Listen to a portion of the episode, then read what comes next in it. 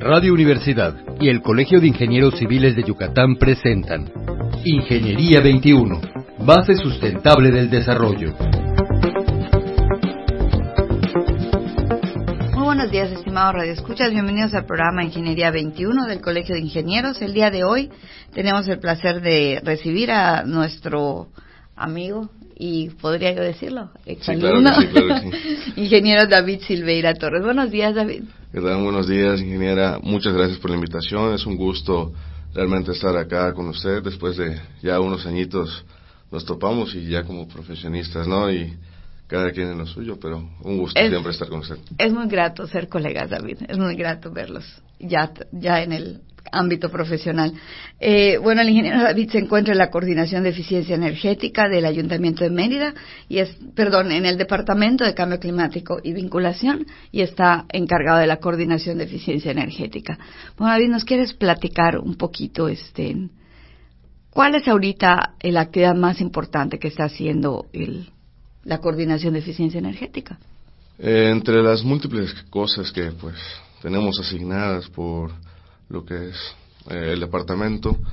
Eh, últimamente estamos entrando a lo que es un desafío de ciudades. Bueno, más bien ya estábamos en el desafío de ciudades y como ciudad de Mérida fuimos seleccionadas para eh, los finalistas, al menos de las cuatro ciudades de, México. ¿Como un concurso?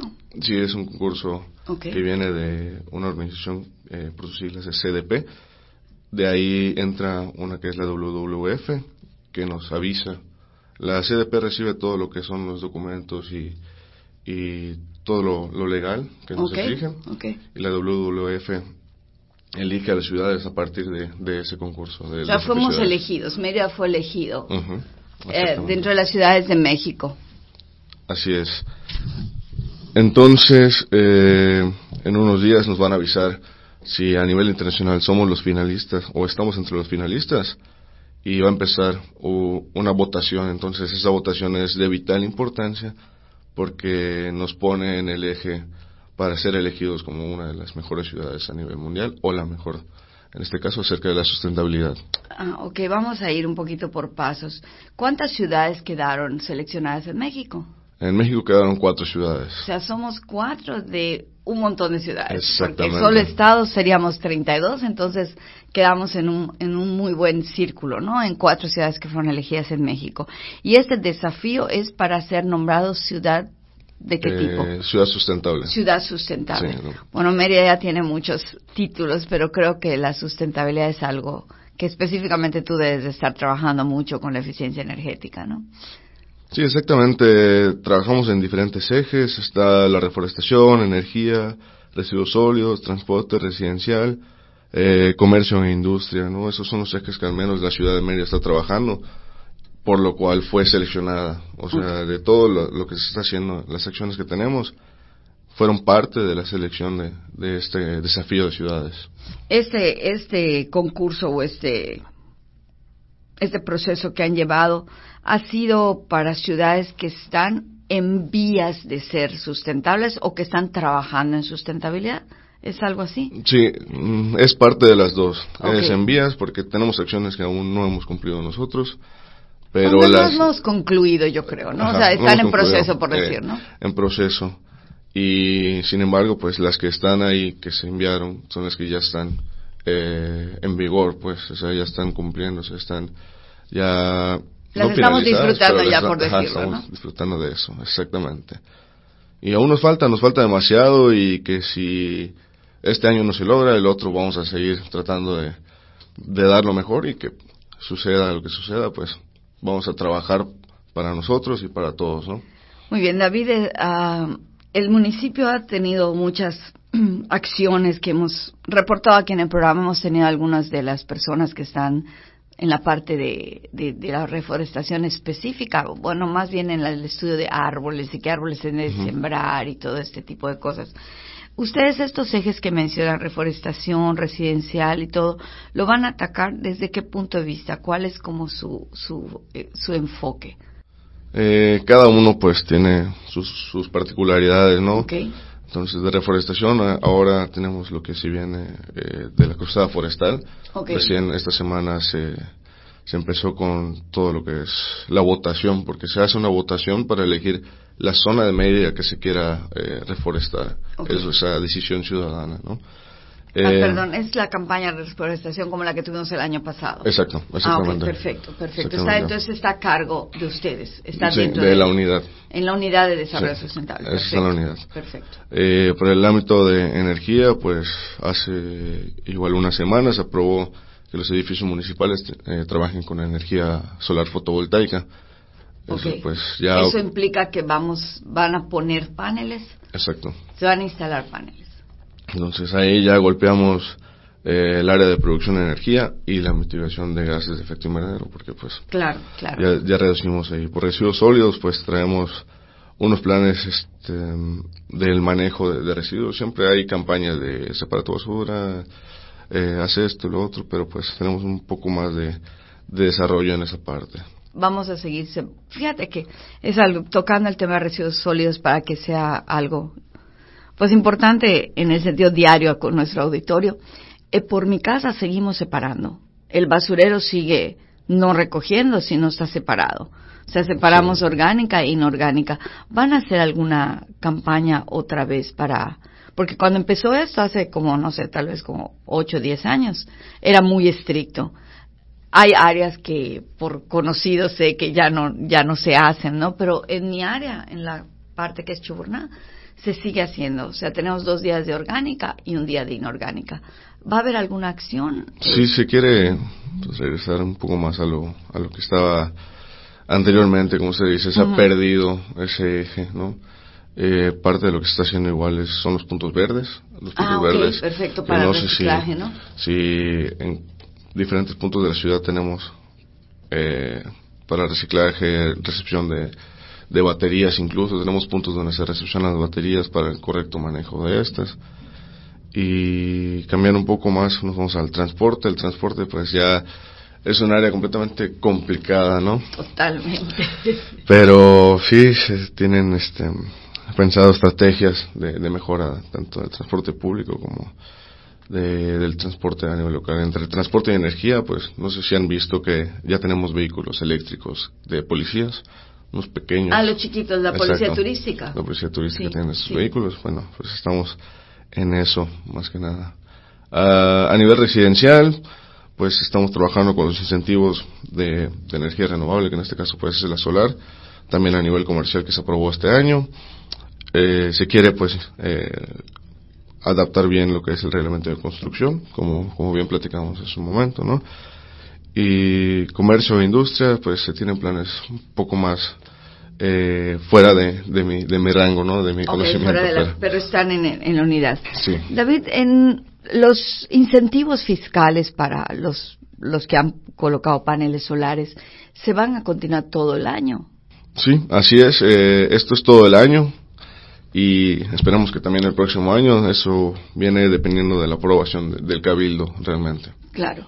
Pero el primer trámite, si tú ya hiciste tu primer trámite este año y el Cabildo aprueba la siguiente, la siguiente eh, administración del siguiente año, el 2021, se va a continuar automáticamente. Ya no tienes que volver a hacerlo, ¿verdad? Eso es importante. Es importante, no, una vez que hagas el registro, ya no tienes que volver a hacerlo, ya estás en el sistema, estás registrado como un, ciudadano eh, productor ¿no? de, energía.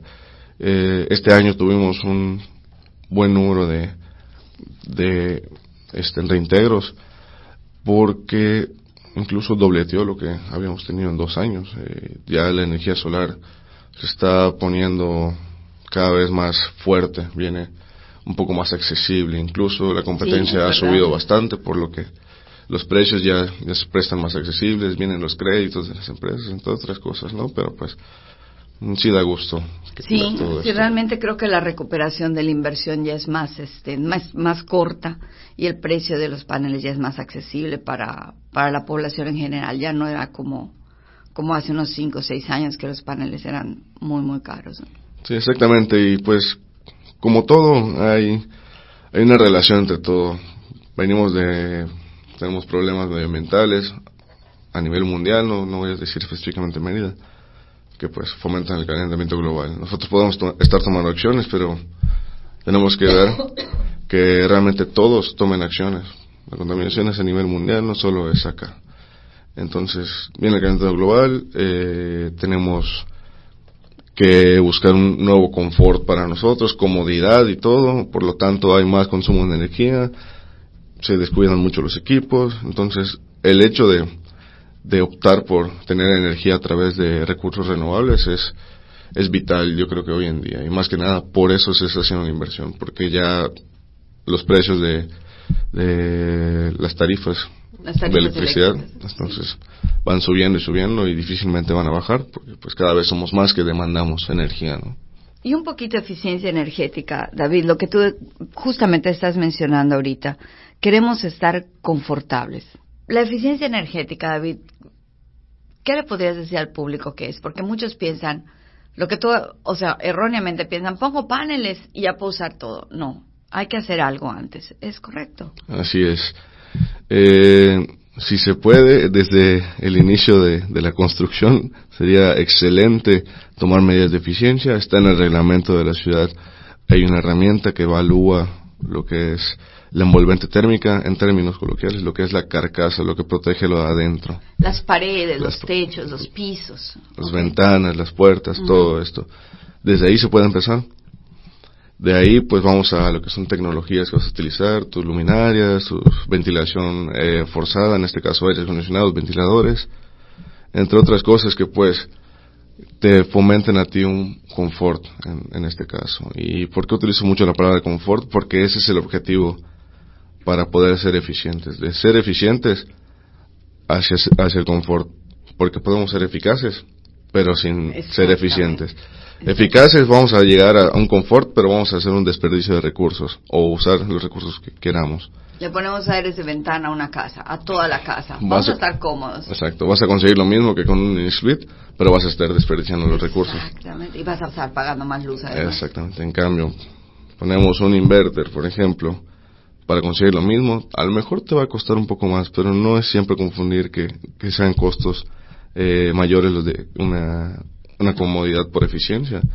Ahí, al final, lo que vas a pagar de electricidad por uno de ventana, lo vas a recuperar en menos de un año con un inverter. Entonces, no hay que confundir, decir, no, es que para ser eficientes tengo que invertir mucho dinero y no, lo ven como una inversión, lo ven como un gasto, más bien. Exacto. Pero no, la realidad es que es una inversión, o sea, se va a recuperar lo que vas a gastar en otros equipos ya eh, obsoletos pues lo vas a recuperar en, cierto tiempo. Nada más es tener un poco de conciencia, ¿no?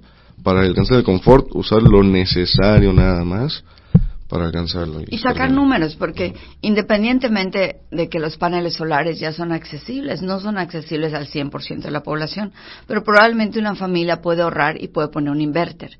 Y el inverter tiene comprobado entre un 30 y un 40% de, de ahorro comparado con un mini split normal o con un aire de ventana. Exactamente, o sea, la realidad es que podrías priorizar. Hoy en día yo comparo la, lo que es el costo de, los paneles solares con un vehículo. ¿Qué quieres? ¿Un vehículo o tu instalación? Tu instalación, tu retorno de inversión va a ser cinco, cinco años dependiendo de lo que estés pagando, ¿no? Para un promedio. Entonces, sacas un vehículo, lo sacas a crédito y lo vas a pagar en cinco años. Exacto. Entonces, si haces como que la comparativa de, de esas dos cosas, que son completamente diferentes, pues puedes ya tomar una decisión a partir de ello. Entonces, pero tampoco se hace esa persona que por tener paneles solares piensa que ya eh, puede incluso gastar el triple de energía. Ese es un problema que se no Es el, no es el punto. Ok, entonces el desafío de ciudades, nada más para invitar a nuestros radioescuchas. El 20 de abril empezaríamos la votación para para medidas, correcto. Así es. Ok, bueno, entonces vamos a estar pendientes, estimados radioescuchas, y el 20 de abril, tanto en la página del colegio como en la página del ayuntamiento, pondremos el link. Medidas sustentables para, para aclarar. Medidas sustentables, David. Así es. muchas gracias, David. Muy buenos días. Se despide de usted, Tere Ramírez, y recordándoles igual con este tema que la ingeniería se encuentra en todo lo que nos rodea. Muy buenos días. Ingeniería 21, base sustentable del desarrollo. Producción Radio Universidad y el Colegio de Ingenieros Civiles de Yucatán. Teléfono 925-8723. Correo electrónico ingciviles.prodigy.net.mx.